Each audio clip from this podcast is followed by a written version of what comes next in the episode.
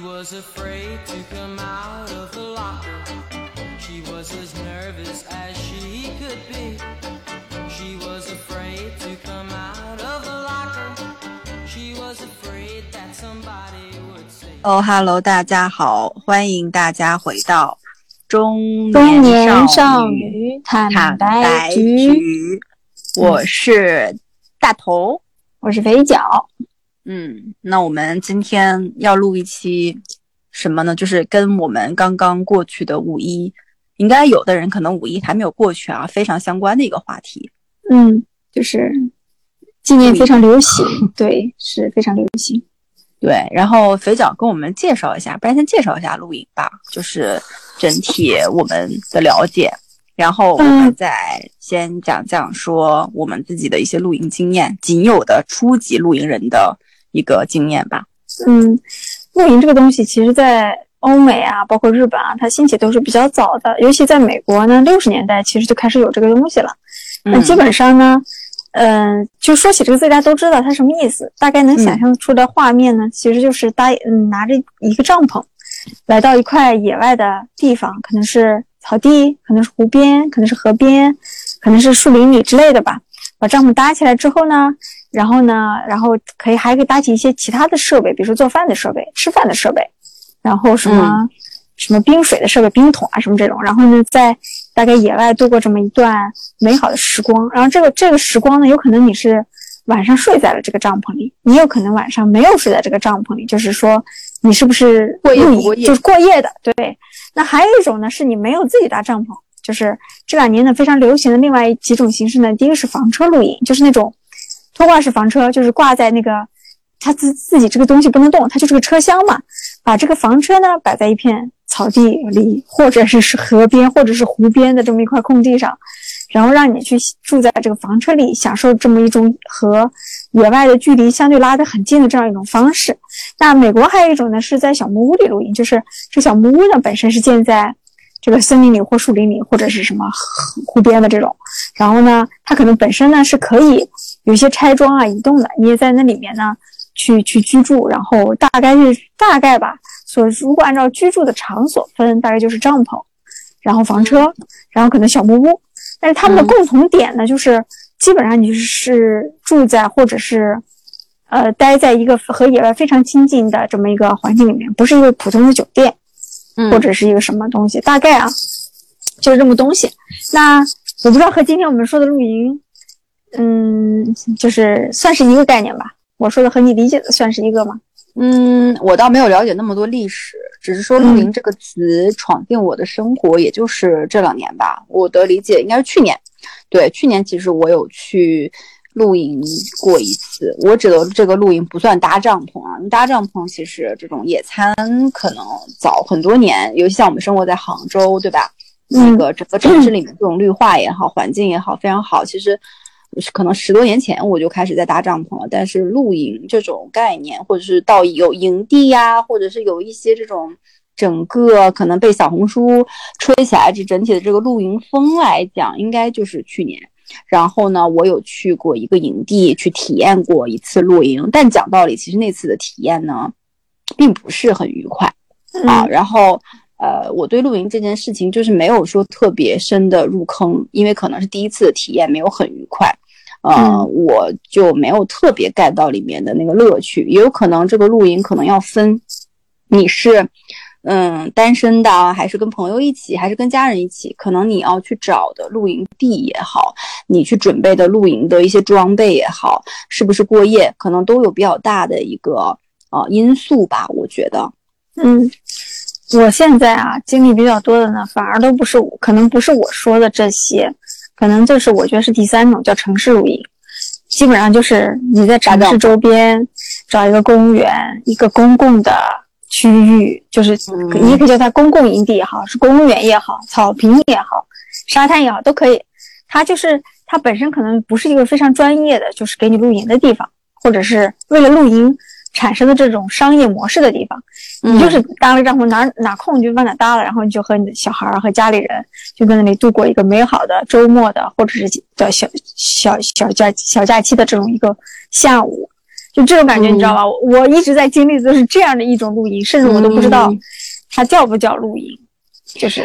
呃，对，这个其实就是有点像我刚才说的，就是我我可能头脑里的露营，它等于是一种呃新的一种户外的一些生活方式。然后你刚刚说那个露营，就是我们常常经历的这种露营呢，我觉得更多的叫野餐，因为其实你是不过夜的嘛，基本上。嗯，对吧野餐，对，然后这种应该叫野餐，所以我觉得是两件事儿。而且露营的话，其实它本身在我看来，它就是一个新型的一个户外的一个运动生活方式。包含你看它其实现在在去做露营的这些品牌也好，呃，这些装备也好，它其实品牌还是比较局限在呃就是户外这一类的。就是什么天幕呀，什么什么蛋卷桌呀，什么折叠椅呀，对吧？然后因为我们就是刚刚这个过去的这个五一，我们一家人也去露营了，然后就是刚刚经历过，就是把这一套买齐的这么的一个就经历。其实，嗯你说费用呢？因为我们其实帐篷本身自己是有的，然后我们其实因为带着老人和小孩儿，也不太会在外面去过夜。所以其实我们没有买特别贵的那种，呃，那种大的那种帐篷或者是什么，但我们就是买了简单的几个，比如天幕，呃，桌子，然后那种椅子，然后一些露营灯之类的，然后其他的无非就是你自己带过去吃的嘛，什么烧烤架或者这些这些什么什么手冲咖啡杯或者什么这些东西我们没有买啊。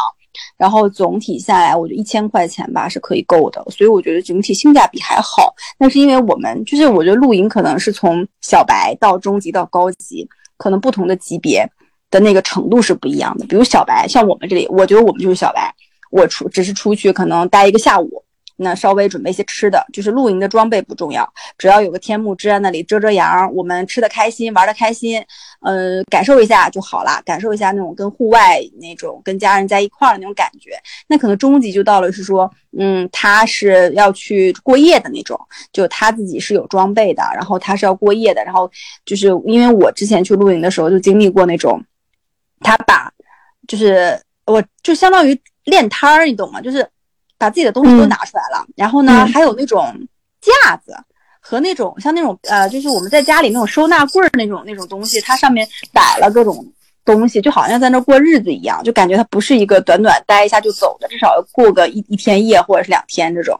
然后那种呢，你就会感觉呃，就是整体会更沉浸一点，因为它所有东西都非常的齐全，它甚至碗、甚至杯子，甚至它的杯子都要挂在那个上面，就是你感觉它是一个很认真在对待这件事情的。那再往深走的话，其实我觉得可能就是一些高级玩家，他可能。经常他的生活可能就是露营，他的生活方式就是可能开个车，拿着这些东西去各处，就是看到美丽的风景就去露营。但我觉得可能在中国玩到这个层级的人并不多。那这个层级的在欧美，就是其实在日本，在欧洲是很早之前就有在去有露营，对他们叫 camping 嘛，我们叫 glamping 嘛，就是它是一个很早之前就有的这么的一个嗯运动户外的一个生活方式，因为他们会去有那种背包客嘛，然后去各去各个地方，去山里，去去去，就是我 N 年前就在 B 站上刷到过，在富士山呃那个那个湖边去露营的，然后晚上在那里拍星星干嘛的，然后还有欧洲，它有的也是就是去登山，然后去露营的，所以我觉得这种呢是更纯户外的，所以国内其实我觉得大部分人应该还是集中在。就是像我们这种初级，跟我刚刚说的那种中级，就是有点练摊儿，有点对这个有点中度上瘾这种感觉的这种情况吧。嗯，那或者我们提到装备，啊，我们来先来说说我们各自有哪些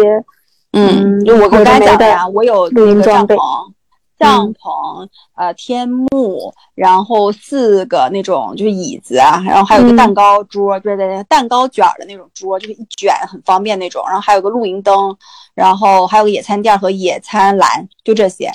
也那个灯你用来是干嘛？到晚上用啊？灯是本来是想说到晚上的时候，就是想说如果晚上过夜的话需要，但其实我们还没目前还没有过过夜，所以那个灯就是现在也没有特别大的用用途。哦，所以它是个什么样的灯啊？它是一个嗯嗯燃气的吗？不是，就是充电的，然后哦，很户外的那种，还挺好看的一个小灯吧。反正我现在都放家当小夜灯，这样子就是意义也不大。但是我接下来就是这个是我现在已经有的，那我接下来要补充买的，就我觉得可能意义比较大的是，或者是说我儿子、我小孩觉得挺好玩的，就是一个是冰，就是那种冰箱，不是那种大冰箱啊，是那种随身携带那种冰柜，可以冰嗯西瓜、冰饮料的，嗯这是一个。另外一个就是那种有点像我们吃寿喜锅的那个炉，那个随身携带的那个小炉子，可以煮一些嗯吃的那种，或者烧烤一下那种，但不是那种大烤大烤炉啊。就这个东西，我可能后面如果再去找到更好的露营地，或者是人没有那么多，我想要去的时候我会买。但我如果没有去计划下一次露营之前，我不会买。嗯，我的装备就非常简单了。我们家呢有一个帐篷，这个帐篷挺小的，我感觉应该是偏小尺寸的那种。呃我我不太了解这里面的尺寸的约定啊。这个帐篷呢很神奇，不是我们家买的，是我老公用他的某个银行卡的积分换的。然后它是收缩很自如的那种帐篷，然后我们家就天天的那个帐篷收起来呢，就像一个乌龟壳一样，可以背在身上。然后呢，每次就拿那个。还有呢，就去迪卡侬啊，不得不说迪卡侬真的这种东西很齐全。去迪卡侬买了个垫子吧，就像你说的那种隔潮的。那这，嗯但我觉得它应该不是那种非常隔潮的垫子，因为它其实都是布料的，它只是铺在我的帐篷里面，然后在在帐篷上面再加一层的这种这种这种垫子。然后呢，嗯这就是我们俩我们家，呃，这个垫子还是我花钱从迪卡侬买的，对不对？好，剩下的几乎都是没有买的，包括那个我们家有一个那个露营的椅子，木高迪的，也是我嗯老公用某种积分换来的。然后呢，有一次吃必胜客的时候，呃，必胜客有一套餐可以送那个野餐，就是那个露营椅，又换了一个野餐椅。对，就是我们家的装备就属于这样集合而来的，然后没有任何像你说的需要烹饪啊，需要做饭用的这种，然后天幕也没有，因为我感觉天幕这东西挺大的，其实，呃，我感觉我们家三口人似乎用不上，就是，所以我连就是天幕我也经常看到有人搭，但我也没有那个兴趣买。然后呢，呃，但我非常想要买的有这么几个东西啊。第一个是那个就露营的小推车，你知道吗？拉拉的那种。它呢，它里面就是每次我们发现说，我们因为露营除了带装备以外，你还会带一些吃的喝的，什么风筝啊，什么这种东西。你发现老用手拿着吧，特累。然后那个小车还有一个优点，就是它可以让小孩坐在里面，小小朋友啊，好像那个那个小推车，如果是做到比如说两三百斤的大人，应该也是有些可以承重的嘛。我觉得那个东西挺好的。然后我一直想买那个，而且我觉得那个东西收也可以缩起来嘛，也可以收。嗯那从车里拿下来以后呢，就可以拖着所有的露营的东西走。所以那个嗯东西是我现在比较、比较比较想要，呃，嗯觉得说下次说可以补充那个装备，其他的都就是说没有那么必要。然后呢，我这这段时间因为有时候你会去搜嘛，在社交媒体上搜，比如说刷抖音的时候就会刷到那种，你知道吧？专门在山区里露营的人呢，比如说他专门拍今天下雨了，他在里面怎么露营，你就看到很多有趣的装备，比如说它有那种。嗯真的就是一个可以折叠成一个小木板一样的那个防潮垫，它是在嗯那个防潮垫上面再去放睡袋的，你知道吗？就是感觉就是很隔潮对对对。然后他们是是因为睡在里面，那种感觉就蛮好的。对就你说的这种，其实 呃搭帐篷，因为我老公他就是认识我的时候，认识我之前他就是玩户外的，所以其实嗯就是、就是我们就是有点像那种那种复古风潮又回来的感觉。我老公说，因为他当嗯时是一个人去露营，就背个帐篷，什么防潮垫儿，然后他也当时买了那种，他也什么锅具、刀具那些在什么他自己一个人曾经就是在山上山泉旁边水，然后底下就是水流，就是从他下面流过，然后他自己什么做拿着米做米饭，做什么香肠米饭之类的。对对对，他其实这个是早期的，就是那个时候叫户外搭帐篷嘛，就是户外生活。所以说现在的露营其实是在户外的这种偏简陋的方式上面，它其实偏野奢一点，它是有点奢华或者有点就是高品质的要求的，就是、嗯然后现在其实是在原来户外的这个上面，其实你会发现真正升级的东西就是户外装备，就是这个装备。嗯就是无非是说，原来你只是睡睡觉、防防潮，嗯，有吃有喝就好了。现在不，现在你要在那里可以，啊、有冰块，然后有手冲咖啡壶，然后你要去有这个支架、那个毯子，就是会把，就其实就出去野营扎营这件事情变成了一门生意。当然，这个可能也是跟这两年的一个就是大家疫情没有办法出去有很大的关系，大家想到大自然里。但是你知道，我对于露营这件事情，其实我是有点，我刚开始其实是。被小红书也好，被社交媒体也好，就感觉说，哎，好像还挺有意思的。但其实经过了这个五一，我对于露营这件事情反而就热情是在有点减退的，嗯，就是为什么？对，因为就是你理想中的露营跟你现实中的露营是两件事情。你在社交媒体里面看到的露营，就你刚刚说的，我什么下雨天也好，下雪天也好，我去记录这种生活方式。其实你露营无非想要的是跟大自然之间的一个接触，以及一家人的一个这种欢乐的时光，欢乐野外时光嘛。但实际上就变成了这个五一，我看到的是家周边的所有的绿草地也好，你知道的露营地也好，你能去的嗯所有地方，就是人挤人的帐篷、天幕，然后那个钉子半钉子线半线，然后小孩儿的踢球就都踢到了你这边，就是整件事情让我对露营这件事情丧失了信心，就我现在就不太喜欢露营。因为 因为中国人口太多了，你知道吗？中国人口太多了，一件大家嗡起来干一件事情的时候，就一定是这样。没意思了。但是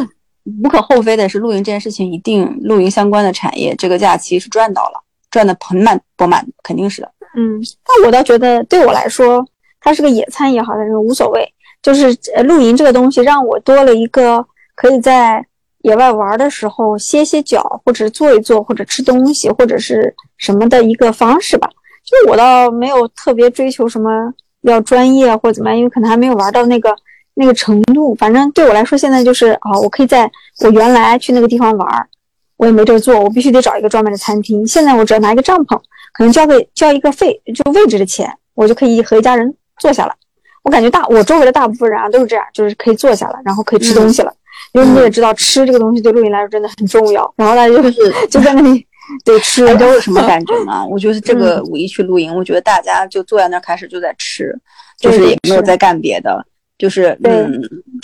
觉得有点无趣。那不如我们来聊聊露营的吃吧，就是。我参我我搞过这么几次露营，吃过这么一些东西啊。第一类呢是自己带的零食，这种通常都是在家周围的这种公园这样的，因为就是和小朋友，呃，可能待个两三个小时，这样让他歇累的时候可以坐下来补充一点能量。这种东西基本上就是预包装的食品嘛，什么薯片啊，什么面包啊这种。我还吃过一类呢，就是烧烤，基本上是这两类可能相对多一点。这个烧烤呢，就是说营地已经帮我准备好了食材和工具。和炭，嗯，所有的一切，然后他他他给到我，我只要付钱买这个所有的这个食物和工具的使用，嗯、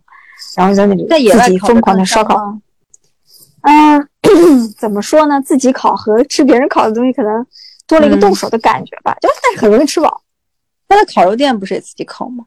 对，没有，我在烤肉店，嗯，不一样，就是你你在那个草地上自己烤那种感觉，就有点像你在经营一个烧烤摊儿还是什么。就有点新奇吧，就、嗯、是自己可以掌控的感觉，但其实味道上感觉就是没有什么太大差别。嗯、能吃饱，对，能吃饱。然后你要说味道很好，那也没有；但你要说很差，也不至于，因为烤肉嘛，嗯、你只要烤熟，它也差不到哪里去。那就是觉得比较新奇，因为小时候就没就没怎么干过这种自己烧烤的事儿，哦、你知道吧？是，嗯。我出去露营，就是最近这一次，我是提前一天在山姆买了很多那种，呃，就是什么也不叫预预制预制吧，反正就是什么鸡翅啊、鱼呀，然后小章鱼呀这些东西。然后我早上是起来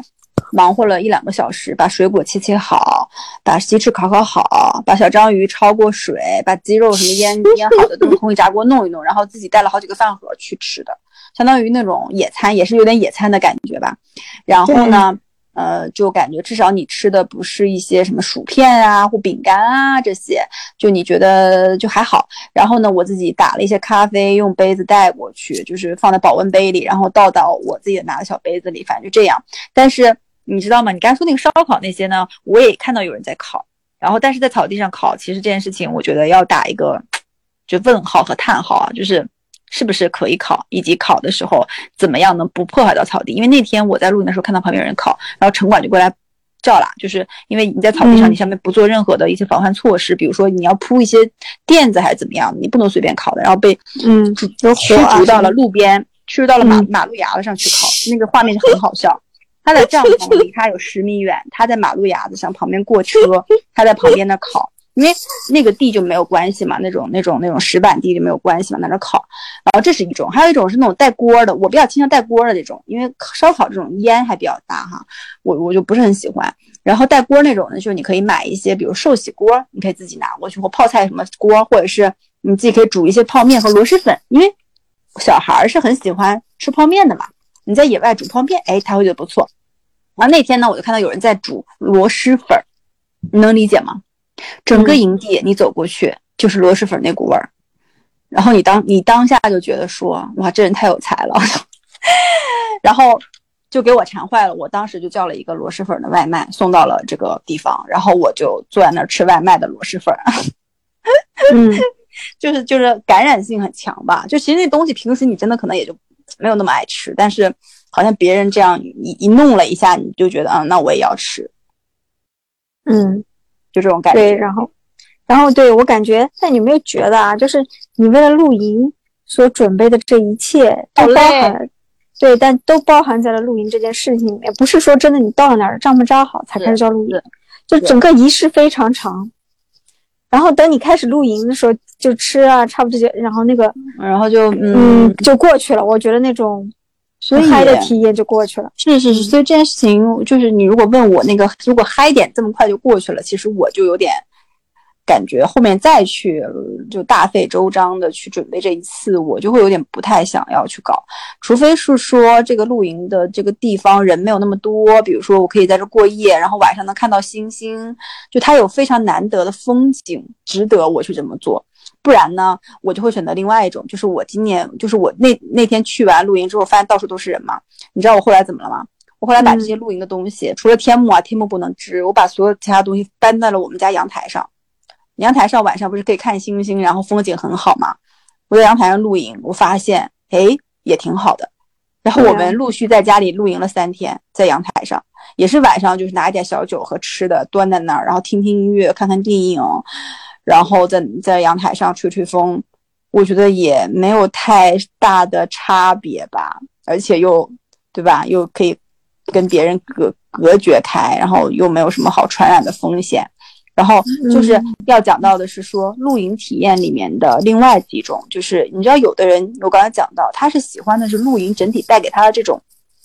感觉，他不一定是要到野外，就很多人呃那种我我看到啊，我刷到的是他们居家露营，就是他把家里就布置成了一个露营地，你就这么理解，就他把那 个就是那种很简易的露营的东西，就直接当成了他日常的，比如说我日常我也。通过这个去做饭，我日常我要坐这个椅子上，然后就是就家居露营这件事儿，就是它变成了一个新型的一个就是露营的这些装备也好什么，它变成了一个新型的一个呃居家的装修的一种风格的参考。露露营风，你能理解吗？然后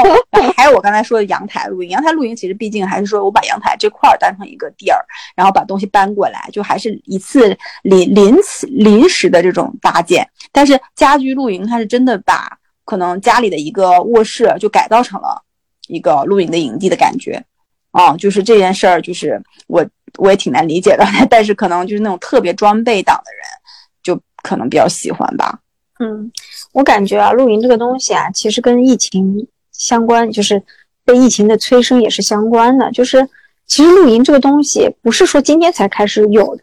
我们也一直知道说可以弄个帐篷。我们家的帐篷有很多年了，对不对？对。我其实以前我也会找个地方把那个帐篷扎下来，但是为什么说这两年这个东西特别火呢？因为疫情之后呢，你第一，你很多地方你去不了了。你想去西藏，想去青海，想去内蒙，你去不了了。嗯，然后呢？但是生活需要一点仪式感，或者是一些新的东西嘛。然后你就就是露营这个方式兴起之后，你会被这些网红啊，或者是这种媒体带动，说，哎，我就用这样一种新的酒瓶儿，就是，嗯，我感觉就是疫情啊，其实对露营这种新的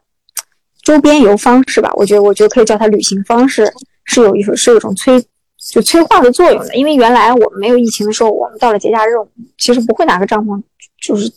家周边串嘛。我们可能会去一些乐园，啊，会去一些景点，会去一些长线很远的地方，是西新疆啊、西藏啊什么的。那现在你就变成说没有办法，你不能跨城，甚至跨城跨省的移动就很难。好，于是呢，你就把原来那个叫什么新瓶装了一些旧的酒，就是酒就是那个酒，就是周边有那个酒和亲子，呃，带着小孩出去玩放风筝吃东西，对不对？然后呢，这个瓶子就是露营的新的瓶子，就是这是我的感觉，就是人是需要一些新的形式和刺激，然后去找一些这种这种生活的意义的嘛，然后就好，然后露营就这个时候就被网红也好，被媒体也好带动起来，大家觉得哎不错，这个新瓶子不错，其实装的还是原来我们就是那些，因为我们没有玩的那么深嘛，所以其实装的还是那个旧的酒，除非说你玩的比较深了，你就是专门去这种山地啊，或者是什么河边，或者这种。甚至雪地啊，什么这种地方去做体验这种过夜式的露营，然后全程都是自己制作做饭啊，什么弄弄来弄去啊，这种徒步啊，和这个还是如果你走到那一步，我觉得那可能是新瓶加新的酒。那现在其实就更多的是新瓶装了个旧的酒，就是形式上的给人的变化和要比内容大得多。就是我感觉啊，露营这波这波风潮，所以我有时在想，这波风潮会不会？随着疫情过去就过去了，就是没有那么火。我觉得倒也不一定是说疫情过去就过去，因为他毕竟是一个，就是还是有一群拥戴的人，就是有你你要知道是这群人里面有一些人是跟风，比如说像我们这种，可能在五一期间又出不去，又没什么事儿干，对吧？那那那那就那就找个露营地玩一玩。但还有一批人是他的拥戴者，就他本身可能真的喜欢，那可能这批人依然会追随，然后玩的更深也好，玩的更广也好，都有可能的。所以我觉得这波风潮不会过去。就像现在，其实我们呃没有关注到的很多风潮，就比如说什么滑板啊、冲浪啊、滑雪啊，它其实风潮都在，无非是说，哎，随着冬奥会滑雪热一热，对吧？随着这种疫情的什么什么的的影响，对吧？露营热一热，所以我觉得这个风潮不会过去，只是说。嗯，这个风口它就是就是火会火多久？然后下一个风口是什么？就下一个风口，我觉得判断下一个风口还挺重要的。嗯，就是这个也是做户外运动的品牌也好，平台也好，或者是做相关的行当的人应该去关注的。因为就刚才我有有讲嘛，我去年其实不是有跟你讲过，我露营过一次，但是我体验不好。的点是因为我觉得现在国内的露营市场依然做的挺粗放化的，就它没有细分。就如果，呃，但是因为酒店嘛，很多年了，所以酒店的按照不同的星级评定也好，按照亲子酒店还是说什么样酒店，还是野奢酒店，怎么样去评定就还挺标准。但露营其实有点像住酒店的感觉，如果过夜的话，那它其实一还是要分。亲子房、大床房还是单人房，是一样的道理。但如果说你只是夯不啷当的把一个营地它当成一个营地，所有来的人他只要付钱他就能住的话，那其实这个就未免有点太粗放了。就比如说我亲子需求的人，我肯定不能不适合跟呃年轻的小情侣挨着住，对吧？嗯，这个肯定是要考虑的。但是露营的经营者，我据我的观察是。还没有考虑到这一层，他只是说我有一个营地，我有这些东西，你过来付钱，我我就给你。他没有考虑到再往下一层，说我是不是要有个亲子营地，我是不是要有一个什么，比如说什么什么成成年人的还是怎么样子的，包含你周边的设施，你提供的服务，你提供的饮食，整体其实都会不一样。嗯，是的。哎呀，只有在我刚才。在说这个，说我们原来有很多旅行方式可以选择的时候，今年变成露营啊，你会有一种感觉，就是说，可能在疫情的情况下呢，大家也别无选择了，然后导致说，嗯，就是因为没有别的旅游选择，然后这个东西就就一下把露营变成了风口浪尖。就是其实露营是一个长线的，不是一个短期的一个行业，它应该是一个长期的，可能某一种生活方式吧，它应该是说。呃，一直一直会存在这么一个东西，但只是说现在疫情加速了它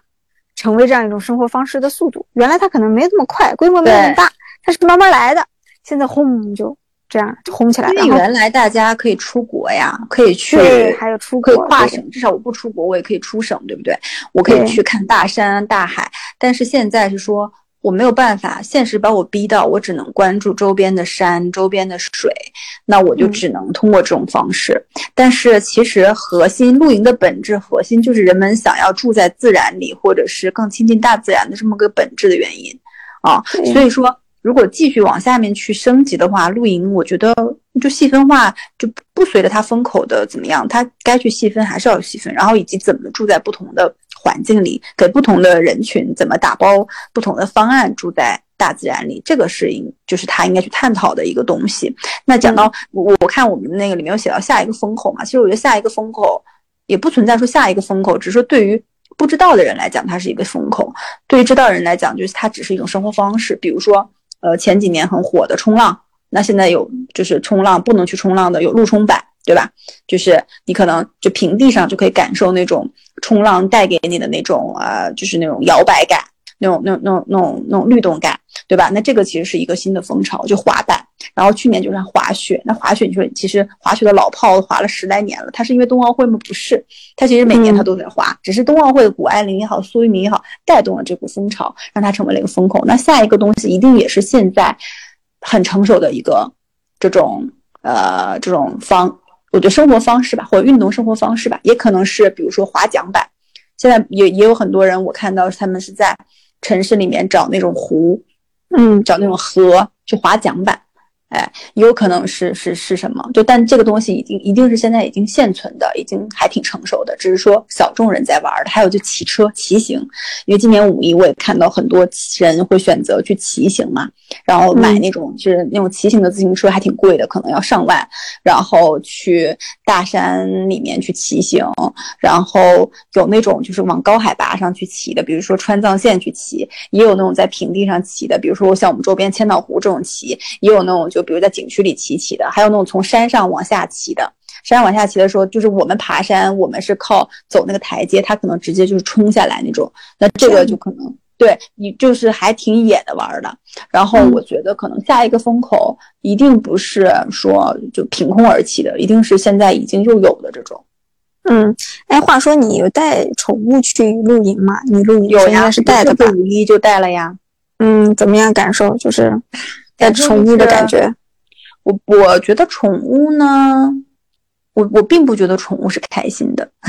但是人们可能为了满足自己的一些，比如说，因为我们带宠物出去，是因为他老想跟我们出去玩儿，我们觉得带它出去玩一玩，看一看喜不喜欢。但因为其实整体还挺奔波的嘛，然后那个他如果去了的话，其实，嗯，我看到很多营地就是直接把狗拴在那儿。都不管，那狗狗其实，在阳光下晒或者怎么样，它它因为它不是自由去在外面玩的，对吧？那所以其实，然后整体它其实也并没有吃的很好或睡得很好，其实对于狗狗本身是不好的。但是呢，是满足了很多人可能对于一个拍照打卡这种诉求。至少我们带那个狗狗的时候，很多人到我们这儿来给它拍照，很多人就要跟它合影，就大家会觉得说，哎，就是狗狗跟露营，狗狗跟这个还挺配的。嗯，是我可能如果再有下一次，我可能不会带他，我觉得他太折腾。哦，反正我还发现一个那个啊，就是我去露营的时候呢，也不能叫露营吧，算叫野餐吧。然后发现很多人带了一些奇奇怪怪的东西，比如有人带了气球，你知道吗？放在地上拍照那种气球，还有那种小小旗子。我这个我就不太能理解。我知道小旗子是挂在那个就天幕的那个树上，因为如果因为如果有的时候你那个线不是很多交叉嘛，很多小孩会被那个线绊倒。然后呢，老人也是，你看不到的话就绊倒，所以那个旗子是为了就提醒他，其实前面是有有有有一根线你注意的。那我看到那旗子是挂在两棵树中间的，就是我感觉是为了装饰吧，就是拍照。但我就觉得好像这样就没有什么，因为我露营的那个地点是一个类似于儿童乐园的地方，我就觉得好像也没有必要，就是放这么多有。我觉得露营这件事情也好，或者一些东西，包括滑雪也是一样的。我记得我在雪场的时候，很多人他压根儿不滑，他就一直在拍照，你知道吗？一直在自拍拍照。露营也是不停的拍照，就那种就小红书那种那种感觉的照片，我就会觉得说，嗯，当然有的人他就社交需求嘛，这是人类的一个必须的东西。但是如果说本末倒置到最后，你就好像完全是为了给别人看去做这些事情，那本身这个东西的意义它就不在了。你还是要享受当下，就你去露营，享受当下大自然，哎，天空中的云啊，漂不漂亮，怎么样？其实拍不拍照，我觉得倒没有那么必要。还有就是滑雪也一样的，就是我滑雪的时候，我就享受是说，哎，我这个脚怎么去切切前刃，怎么切后刃，我怎么去能滑这个坡，我感受当下跟大自然接触的这个瞬间就好了。但是我觉得现在很多东西，因为可能也是因为它社交这方面的需求比较强，所以它火起来了。但我觉得其实，嗯，这个东西不会长久。嗯，所以可能就是未来呢，就是会有一些这种浮化的东西会抛掉。但我其实觉得啊，我觉得露营最舒服的就是说我能坐在一个露营椅上，然后呢喝喝饮料，因为有时候天会比较热嘛。然后呢阳光不要太强，但是也不能没有阳光。然后就坐那看看书，因为像我呢，基本上出去露营的时候，我经常是守在帐篷里那个人，你知道吧？我我不是很好动，我守在那儿的原因是要看东西的。各种东西都需要有个人看着嘛，不可能所以所有人都嗡出去玩嘛。然后在那看东西的时候，我就我就哗啦哗啦就看书、看小说或者看什么，我就感觉在那个环境里，嗯，只只要光不是特刺眼或者什么的，看看书还挺舒服的。周围呢就是就充满着一些声音，但这些声音都都还好，都不会打扰你。就算是别人在说话、在玩乐，对我来说好像都是都可以变成白噪音，就是。反而我觉得在户外看书啊，效率还行，就是对，就是就是在我看家的时候去看看书还挺好的。我觉得不仅是吃东西吧，我觉得吃东西加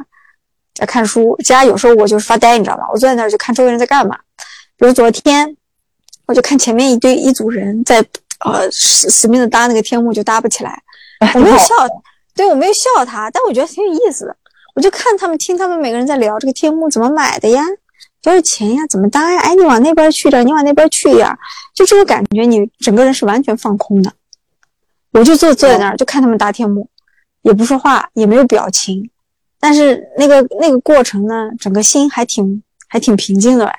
就是那种感觉。你看看他们的人，就是烟火气嘛。对，然后就有会发现不同形式的帐篷，有不同形式的吃的喝的。就很很很有意思，就是嗯，挺有意思的。然后，对，嗯，行吧。那我们本期是不是聊到这里差不多了？好的，没问题。这个这虽然这话题我俩也不是很专业，我们俩不专业啊，就。不喜勿喷，就或者观点什么都纯属我们俩个人的一些一些看法和体验。嗯，然后喜欢我们的节目的话，欢迎订阅我们的节目。如果你对露营这种玩乐的户外方式有什么看法或见解的话，也欢迎在评论区跟我们互动。然后想加入我们的微信听友群的话，欢迎搜索“坦白”的拼音“坦白零三零三”。那本期节目到这里结束啦，拜拜，拜拜。